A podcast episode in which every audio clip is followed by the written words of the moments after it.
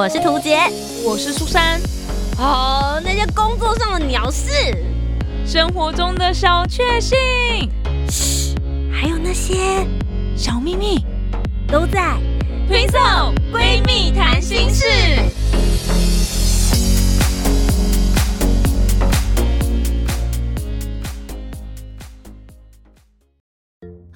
是涂杰，我是苏珊，我们是推手推手闺蜜谈心事。二零二零年令我们骄傲的是，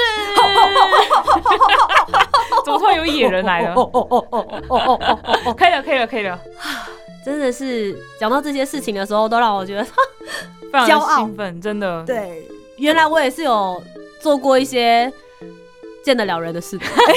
可以拿来说嘴啦，真的，真对，的。我刚刚讲说见得了人是想说平常是多么见不得人，好歹我们做的工作也都是抛头露面啊。对啊，对我们还是会有一些自律的行为啦。对啊，都会想说怎么都没有八卦杂志来跟拍我，我也想要有一些见不得人的事情可以说。我们的人生有多无聊？你看看我们的生活多无聊。对，如果有八卦杂志来跟拍我的话，那我比如说明年二零二一年，我就会拿出来说嘴是，哼，某周刊有来跟拍我、哦，就会觉得哎、这搞不好也变成一个骄傲事迹。也是也是，对，然后跟拍内容超无聊的，就图杰跟男友终于要步入礼堂，超 boring 的。这个好像真的不是周刊会去拍的耶。那是什么？图杰男友只是个幌子，其实她跟她的闺蜜这个好像可以写哦，我们 我们先帮你们下标了。对，然后明年的同志大游行，我跟苏珊就会一起去，就手牵手这样子，好像还可以欸，这样这应该就可以算是爆料的范围了吧？嗯，你你所营造的形象不是这样子，是不是？我所营造的形象就是双性恋啊，所以那那就没有差，没有差了，是不是要突然有大反转，大家还觉得有意思？哦，我出家当尼姑了。超反转，这个真的很反转哎。那如果我去当尼姑，我还 care 什么让我很得意的事情？对啊我就是要看淡红尘啦。对啊，没有没有报道干我什么事啊？是是是，施主你就忘了这一切吧。好荒谬的开场哦！好啊，Anyway，我们今天就是要来好好的为自己骄傲。没错，那如果为自己骄傲，你们会觉得我们脸皮太厚，就是我们为彼此骄傲。对对对对对，我们就先讲讲我们自己觉得骄傲的事情。对，顺便让大家知道，你们追踪订阅的人是非常值得让你们骄傲的。没错二零二零年就来大回顾一下，究竟这一年对我们两个来说是什么样子的年份呢？二零二零年对我来说算是一个蛮充实的一年，就是我每次在回顾哇我所经历的这一些事情，我都觉得真的太不可思议了。那今年一定要下一个定义的话，我觉得完全就是一个打脸自己的一年啊！真的，我就是很强烈的要跟大家讲，世事难料无极限这件事情，因为今年在我身上就发生了很多我以前从来没有想过的事情，可是它却成真了。所以今年算是体验了很多不一样的东西，然后心态也有蛮大的转变，这样子。所以我觉得今年对我来说是一个很难忘的一年。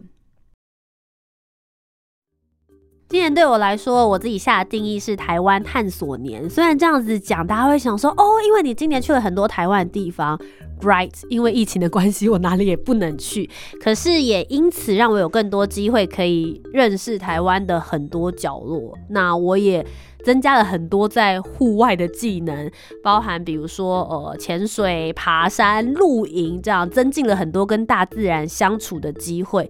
不过诚实来讲，前半年度对我来说真的是非常非常低潮，因为疫情的关系，我没有办法接任何的活动主持，然后旅游方面的东西也被迫停滞。那展现出来的一些新的企划或新的系列，点阅率却一直高不上来，所以对我来说，其实是一个非常非常难过而且紧缩的状态。不过后半年度，幸好台湾真的很幸运，所以开始这些活动的热潮又回来之后，我又有很多的工作好好的填满。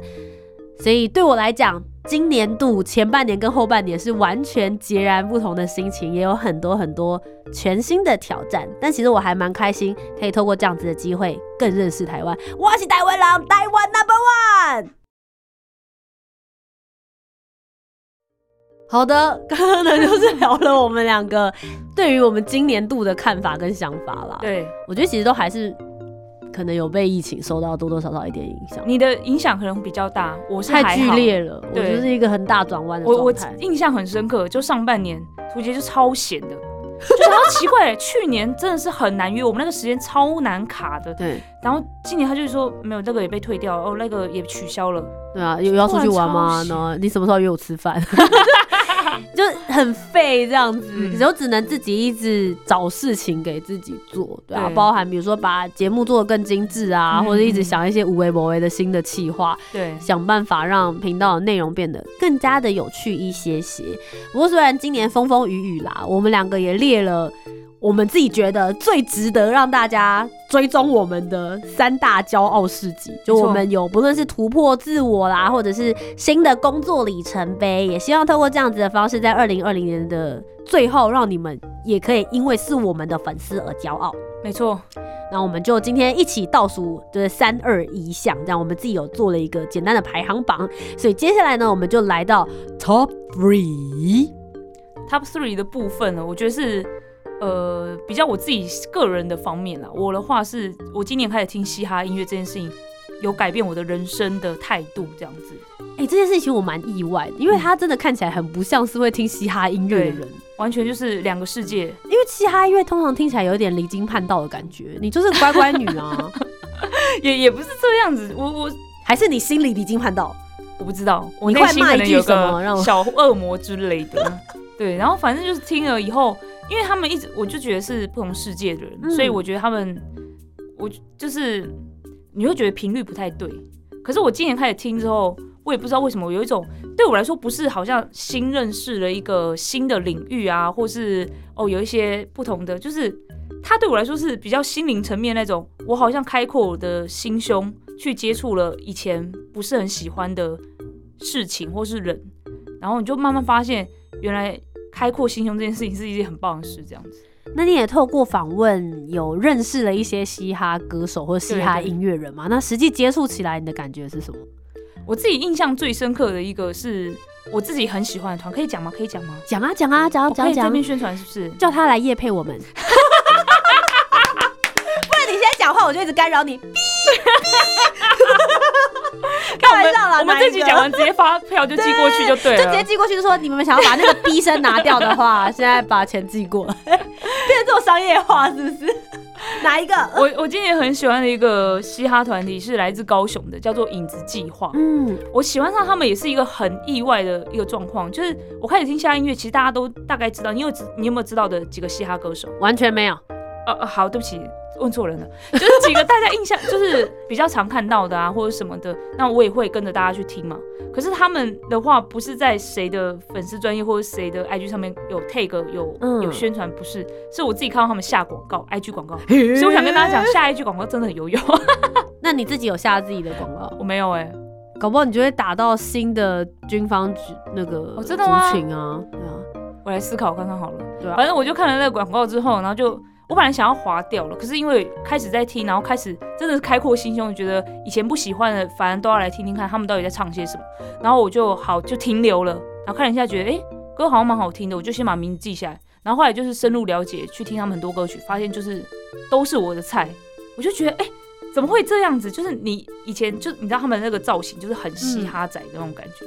我完全不想要看、不想要碰的，可是没想到他们做的音乐是我很喜欢的，那种感觉就是，如果我上次也把他们划掉，也错过他们，我一定会呕死的那种感觉。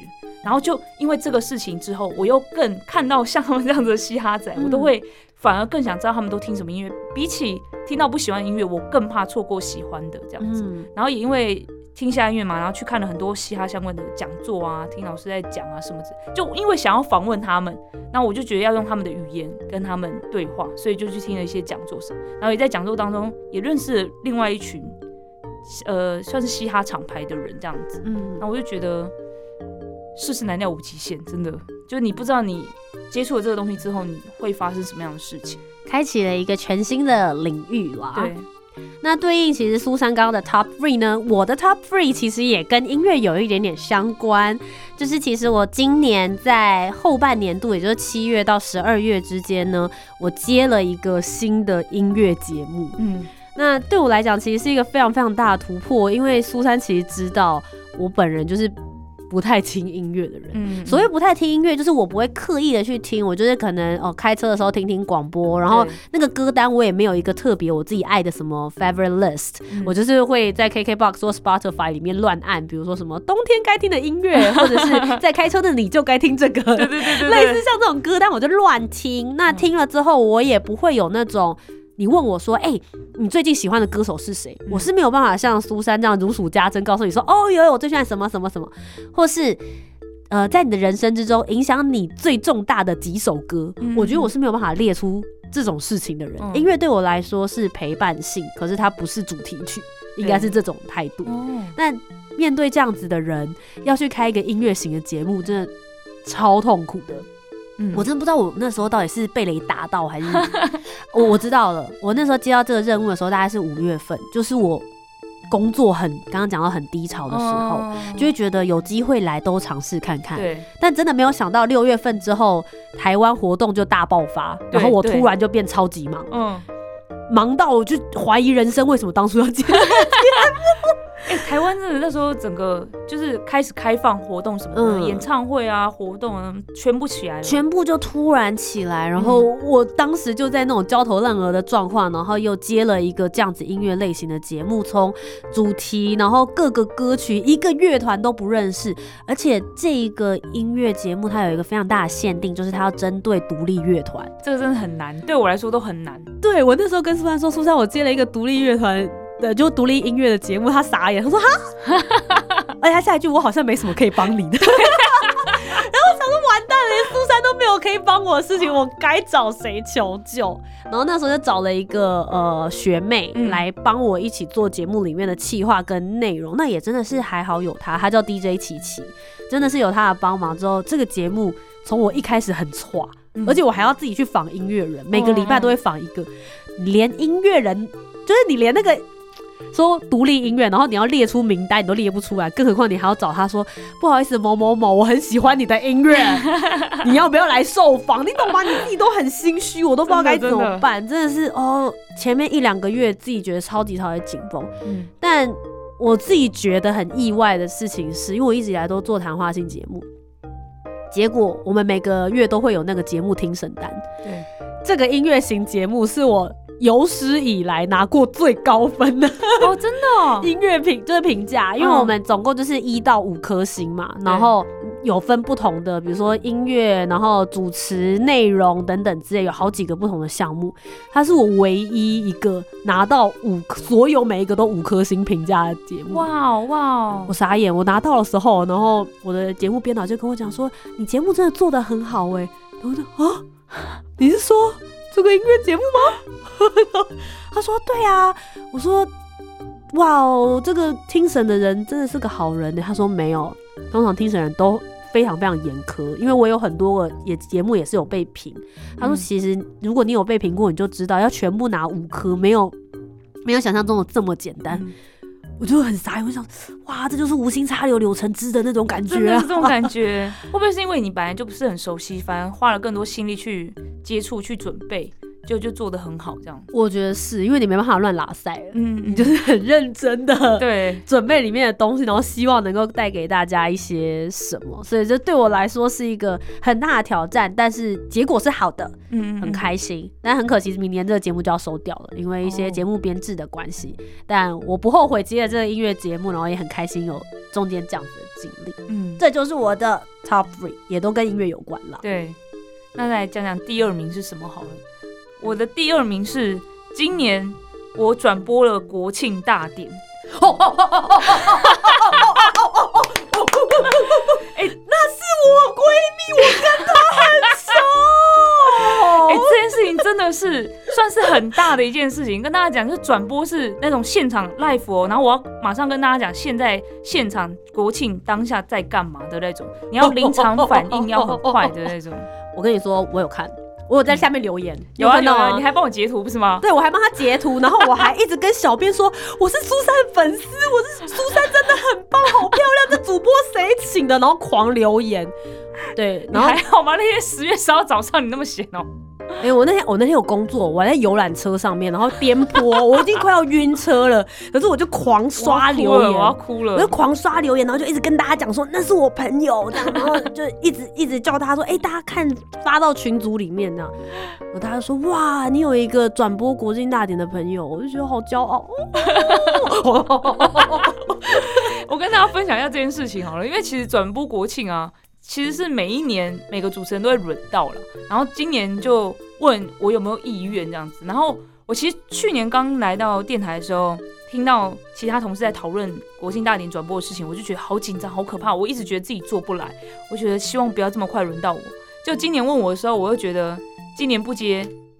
以后也更会待何时 也会轮到我，所以不如嗯就今年接下来。而且你越早接越好，因因为这种东西你就是一直放在那边，你就会恐惧啊，不如先做了再说。而且我现在还是菜鸟嘛，所以做错了还可以被原谅。如果你几年后再接的话，就不能用菜鸟这个名义说自己做的不好了。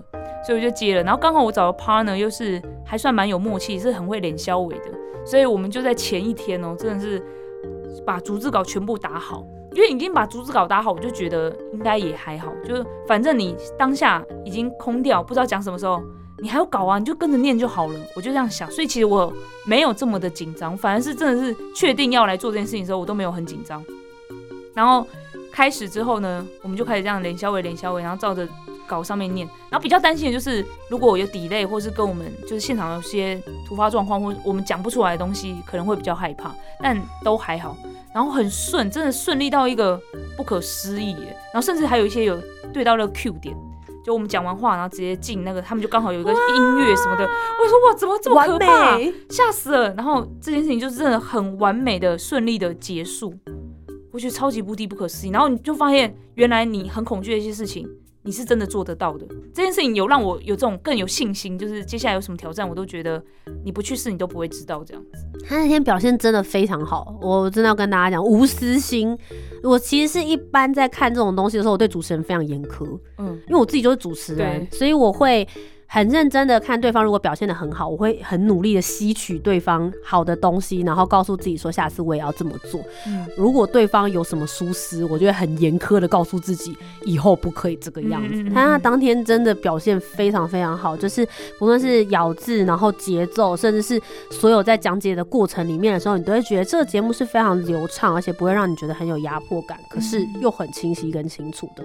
哇哇，哎、专业主真心持人的评价，我的没有，我是真心真心看。就刚刚虽然大家觉得好像我很 over，可是就是拿掉那一块，就是小迷妹的心情，以专业角度看的时候，她真的是很值得骄傲我真的觉得自己哇，把这个国庆大典转播完，真的是一个，我也很为自己骄傲，真的。大家就想到这一集图杰怎么一回事，一对直在怎么这样子。呃，对应到他的 top two，我的 top two 也算是让我自己觉得很骄傲的一些合作厂商。然后其中一个是我在今年十月份的时候合作到我自己觉得梦寐以求的名单，就是国立故宫博物院。我跟你说我真的超级替他开心。他说他接下故宫的时候，我真的觉得故宫今年才找你吗？哈，五年前呢，到底在干嘛？他一直都有在做历史相关的，然后我们两个嗯也是一直都有在看展，好不好？对，所以那个时候接到了故宫博物院这一边的委托，然后做了两集的 podcast，是跟展览然后历史文化相关。我那时候就真的心里特别特别激动，我就觉得哇，终于轮到我了，就是一样的心情。真的，对，我觉得终于轮到我了，我终于有机会跟故宫挂上边。因为大家知道吗？其实我是有主动曾经密过故宫的粉丝专业，然后他们的 email，然后还有联络他们的行销部门，问说你们有没有这样子的需求。那当然没有说到不用配，可是就是说，哎、我觉得可以有一个这样子的合作机会，你们可以把我列入考虑名单，就嗯都没有没有任何回音，这样可能也没有什么关系，大家就把我放在一边。对，可是我是有曾经非常渴望过这件事情的，所以今年可以得到这个机会，然后真的播出，大家评价也很好。故宫的长官也很喜欢我，所以后来十二月我又接到了他们一场的，就是展览主持的工作。怎么？我就觉得 真的很感动，我就觉得哇，好棒啊！哇，我梦寐以求，然后希望能够合作到。那我一直经营，想要做历史啊、知识、文化这方面的东西，真的有完全对正到我想要的那个位置。那今年其实刚前面有讲，前半年度很低迷，后半年真的有太多神奇的事情，包含像今年我主持到了 Google 的尾牙，是尾牙哦，我傻呀！哇，你你前面可以挂 Google 主持人呢？可以可以可以，Google 尾牙主持人这样，然后跟我一起主持的是另外一位男艺人叫艾利克斯这样。哇，就是一个我以前有去 Google，其实连续两年，然后但是都是在他们公司里面内部类似像岁末的大家一起玩的活动，了不起可能就一千人左右而已。但这一次是整个 Google 的大型尾牙活动，然后他们线上的尾牙还在呃那个摄影棚里面造了三个景，哇，就是大家很像在录电视综艺节目，然后我们要跑景穿来穿去，然后现场有魔术师表演这样，我就觉得哦，这对我来讲也是一个。很特别、很特别的经验，就像苏珊讲，就以后还可以挂 Google，哇，那种哦，鸡皮疙瘩都起来。然后最后一个厂商也是让我自己很兴奋的是迪卡，年轻人的地方啊！我终于被认可是年轻人了，因为很多人就会觉得你做这个东西一定都是老年人在看。就是比较成熟的人在看，然后我也把自己的定位一直定在，就说好，我可能就是爷爷奶奶、爸爸妈妈会觉得是看孙子孙女跟 女儿的那种角色在对大家说话。可是接到低卡的主持，就会让我晓得我是要跟年轻人对话这件事情。所以就是这三件事情，算是我在今年年尾的时候，我觉得让我自己特别骄傲，然后也很兴奋，就觉得啊很开心。拿到自己想要合作的品牌，然后哦，而且有各种不同的哦。你看，就是呃，故宫的话可能是比较就是高知识分子类的，然后 Google 的话，因为是中英文主持，所以要比较国际化一点，又偏娱乐性。然后迪卡就是偏向年轻活泼族群的，所以就是完全不同系列的全方位在发展这一块的主持工作。我自己就觉得说，哇！原来我也可以做到这些事情，太棒了！你也可以让其他厂商看到，哎，你什么领域都可以。嗯，就还有很多的机会，包含像我去年有去做一个新南向的主持访谈，对对对对对，去到了很多的其他国家，今年终于开始上线。那我一开始都觉得哦，点击率好像不是很好。嗯，就有一次去主持的时候呢，结束之后。有一个总统府里面的一个相关单位的，我忘记应该是科长还是什么，然后他就直接过来跟我递名片，然后我想说怎么了吗？然后他就说哦，我有看你那个新南向的影片，然后我就哇，我想哇，点击率真的没有很好，你就是那几分之几之几是不是？对，他就说哦，你主持的很好，我们想说明年还可以就是再找你，然后我想说哇，总统府哎，太棒了吧？对啊，就是觉得很开心，有一些慢慢可以展露头角的机会。嗯，所以我就是今天跟苏丹讨论说，哎，要讲出自己骄傲的三件事的时候，我本来还真的想不出什么事。现在讲完的时候就觉得，哎，好像还蛮开心，有突破一些里程碑。真的真的，但是我 twins 了，好不好？终于可以说嘴了。对，但我还是觉得没有比国庆大典厉害，就是。那讲到这个曝光度的部分，我今年其实也有一个很大的曝光度，也是我从来没有想过我竟然可以成真。我准备好了，来吧就是我的 number one。嗯，我今年登上了三次举光原地，举光女神。哎，这件事情真的是哇，因为就因为我在军中的单位嘛，然后你会想说，哎，我们最最多曝光度的地方就是举光原地，梦想原地。可是举光原地，因为我们之前有主播，现在主播就在各个单位去找。呃，官兵弟兄姐妹们一起来客串。那之前的话就是华视主播，然后我就想说，哎，我也不是华视主播，我应该也不可能站在那个位置。那我又不是国军弟兄姐妹，他们应该也不会来采访我干嘛？所以我就觉得，哇，我应该是没有什么机会可以登举光原地。唯一一个就是可以配音，因为我们做广播，但就是靠声音吃饭嘛。所以很多其他我们。隔壁邻居，比如说《青年日报》啊、《剧文社》啊，他们拍一些影片，可能会找我们来配音。可是他们都找很资深的哥哥姐姐们，因为他们声音也是比较轻轻柔柔，比较好听，也也比较字正腔圆。那我想说，哇，我也好想要录那个，好想要这样子登上举光原地，但是不知道几年后这样子。结果没想到，我就以本人出现在举光原地了。我叫了他这么多年的举光女神，我要跟大家讲，他从。他从加入汉生之后，我就一直心心念念的觉得你什么时候会上举光人地？我一直问他，而且在他还没有上举光人地的时候，我就直接一直叫他举光女神。对对对对，我跟你跟大家讲，叫着叫着真的会成真。真的哎，如果你有什么梦想，你就一直叫，真的叫到它成真，真的，你因为你就会一直一直记得，或是这个机会不小心就会被你叫来了。真的是像宇宙下订单的那种对，像宇宙下订单。苏珊最近应该也有一件事情啊，就是那个水手服的事。哦，对对对，哦哦，这件事情我真的觉得哇，我今年真的是，因为今年除了上举光云，举光云地这件事情也很特别，是因为我们电台里面有专门在拍影片，如果有需要做影片的话，有一男一女，然后那个女生的学妹呢刚好去受训，所以就少了一个位置。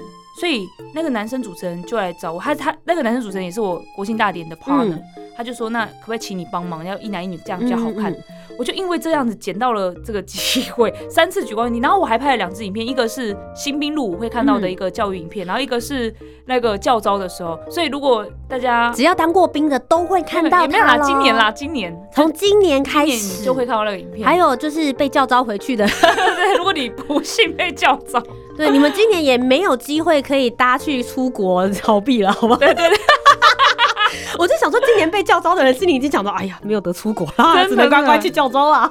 对，所以今年就是有很多曝光机会，就是很多拍影片的机会。然后我自己有做一个节目，就是有跟各个军种、各个单位的官兵，嗯就是 call out，然后算是简单的专访他们这样子，然后也让很多单位有认识我。就因为很多单位来，比如说像我们就是有法律相关的法制官，他们也都有看过我的影片，或是知道我是谁这样子。然后我想说，哇，大家都有去 Google 还是什么的，但他们其实就是有看举国文帝啊，或者什么之类，就有认识。然后我觉得哇，真的是曝光度很高。然后一定要讲那个跟人形汽油跳舞这件事情，因为我真的太喜欢国军人形汽油，我不知道大家有没有在。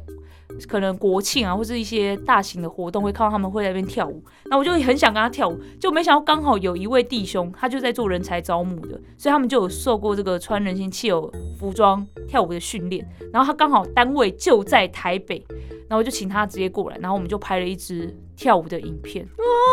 哎、我这真的是完成我的心愿的，就是也是我一直讲、一直讲、心心念念的一直讲，向宇宙许愿真的会成真啊！真的，，Ladies and gentlemen，我们一起来欢迎军事新知第一把交椅苏佩璇。哎、举光女神也就一你自己一直在叫而已啊。我就一直叫啊，然后我就一直 hashtag，大家可以 hashtag 打举光女神，一定会出现苏佩璇。我觉得没事无聊，我每次叫她的时候，就比如我在粉丝专业要 take 她，就是跟大家介绍一下我的闺蜜举光女神。所以我身边的朋友要叫她的时候，就是哎、就是那个举光女神。对对，有一阵子身边人都一直在喊，大家有时候可能记不起名字太多，太但大家都会记得封号。对对他们就说，哎、就是那个举光女神。但那时候有点尴尬，就是她还没有上过。对，对等到她也上第一次，我就说举光女神一语成谶，叫着叫着就真的是。然后 等到她真的是之后，大家就真的都叫她举光女神。我身边的朋友要提到她的时候，对，因为我是那个来宾，有些来宾啊，就是当过兵的啦，或是就是弟兄姐妹们，就是我问问说你们有没有看《举光远地》，然后我说我有上《举光原地》，他们那个眼睛也是为之一亮，就是因为当过兵的就知道每个礼拜四都要在那边看呐、就哇好厉害哦，可以登上那个《举光原地》，然后弟兄姐妹们都会，难怪我看你觉得很眼熟，是不是？真的真的，而且我我们两个之前有去参加。他陪我出去主持户外活动，对。然后我们有遇到军人，对对对对对，然后我们就跟人家搭讪嘛，因为他好像是是海军嘛？对对海军的海军海军呃什么学校，我忘记哪里的，对对，但就是年年轻人想说，哎、汉超还不错，就跟他聊个天，搭个对。讪这样子。嗯，结果聊一聊之后，我就说，哎、他举光女神，不认识他。吗？然后他们就仔细看，然后就说，哎、你就是那个谁谁谁的。然后我就哇，是不是认出来了？就觉得很骄傲。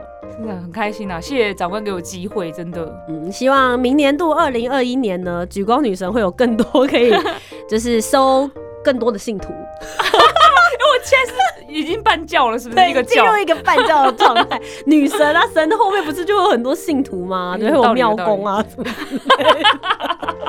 然后你出去到各个营队的时候，就是那个绕境。去各个营区这样子，太夸张了！举光女神绕境，首先来到了第一营区星战大队。好糗、哦，怎么样？很有效果哎，考虑一下。明年看有没有机会做这么荒唐我要。提我要提案，我要提案。请问举办人第有想要做这个吗？然后我们就扛叫啊，哎我不知道我们有没有这种这种那个超级荒谬就是我我目前想到大概就只有那个云豹甲车。我一个人搭云豹甲车会不会太夸张？哎、你知道吗？之前总统蔡英文总统有搭过云豹甲车，就大概那个感觉吧。天哪！你现在地位已经跟总统如果一样了。是不是我做这件事情的话，我跟你说，我一定那我我会直接做一集节目，然后连续一个小时都，就现场跟着走这样子。好，然后比较起来，他的 number one 好，我 number one 就比较比较朴实一点点这样子。呃，我的 number one 是我的生活类的啦，因为今年的话就有一些些时间可以好好的探索台湾，所以我今年拿下了我人生的第一张潜水执照。哇哦，终于，但我觉得这件事情对我来讲放在第一名的原因，是因为在此之前，我是一个不会游泳、不会换气，而且非常非常怕水的一个人，所以对我来讲，它是一个很重要的心灵突破。嗯它不只是一件事情而已。我知道，对于很多在玩户外或是有运动的人，一定觉得，哎，潜水执照现在很多人都去考，但对对我来讲，真的不是一件这么容易的事，嗯。就要把整个头压进水里。啊，呃，高过我的头非常非常多，你可能要进到十公尺、十五公尺、三十公尺的海底，对我来讲，就是在今年前半年以前是不可能发生的事。嗯嗯你会非常非常的恐惧跟非常的紧张，所以这件事情对我来讲也是一个很重要的里程碑。我从一个从路上在探索的旅游达人，现在我也可以探索海底了。好棒哦！人家不是说在地球上面的海水的面积含纳了大概百分之七十多左右吗？我现在的只要是陆地跟海水全部都可以探索，真正可以百分之一百好好的去感受地球上面不同的风景，然后带来很多很多的新的讯息给大家。所以对我来讲，就是以人生观来说，或者是我自己的所有的状态，我觉得我想要把这个第一名颁给这件事情，然后也非常非常感谢佩服自己的勇气，愿意突破自己去做这件事情。真的欢迎厂商来夜配啦，还有海底相关的都可以来找图杰了。没错，好啦，以上呢就是我们今天跟大家骄傲的抬着鼻子，就是鼻孔现在对着天上面，跟大家就说，二零二零年我们都各自做了让自己觉得很骄傲的事情，我们也都为了彼此骄傲，也希望大家也知道你们所订阅的人、follow 的人，我觉得我们也都还是很努力的，在我们的工作上面、生活上面。找到更好的自己，或者是有更好的机会，希望大家可以继续守护我们，跟着我们从二零二零年走入到二零二一年喽。你自己本身最骄傲的三件事情是什么呢？欢迎来跟我们说说看吧。我其实非常好奇，也希望透过今天这个节目，大家也可以思考一下。说老实，没有做这一集，我们两个也不会去对，整理。因为这些东西，我们刚才讲哇，讲的好像很骄傲很棒，可是这些东西对我们来说，当下都是很辛苦的事情。对对对对，然后也是你的日常工作，嗯就是一直在做的事情。可你现在回顾才发现，自己好了不起，完成了这么多事。真的，好好的给自己掌声，然后不吝啬的给自己一个温暖的拥抱。每一个过程其实很辛苦，可是我们都做到了，也撑过来了，所以也给一个拥抱自己、给自己掌声的机会吧。写下对你来说，你觉得二零二零年你让自己最骄傲的三件事情，跟我们分享，也让我们为你来拍拍手。那如果你想要把这个拍手化为实体，非常简单，大家请到 Spotify、Sound On 或者是 iTunes 上面帮我们这个节目《twin soul 闺蜜谈心事》留下五星评价，或者是你可以把你的骄傲三件事也写在这个地方。没错没错，我们希望有更多人可以听到我们的节目，一起迈向二零二一年哦。那到了二零二一年，我们的 Twin Soul 闺蜜谈心事，当然还是持续的会为大家做些很棒的节目。所以每个礼拜天的晚上九点，我们最新的一期节目就会上线啦。大家就是不吝啬的帮我们订阅起来就不会错过喽！谢谢你收听二零二零年的最后一集节目，在这边呢也跟大家拜个年喽，差不多吧，就是毕竟二十一号我没有跟着大家一起度过，所以在这边就祝大家二零二一年新年快乐，Happy New Year！我是涂姐，我是苏珊，我们是推手，我们明年见，拜拜。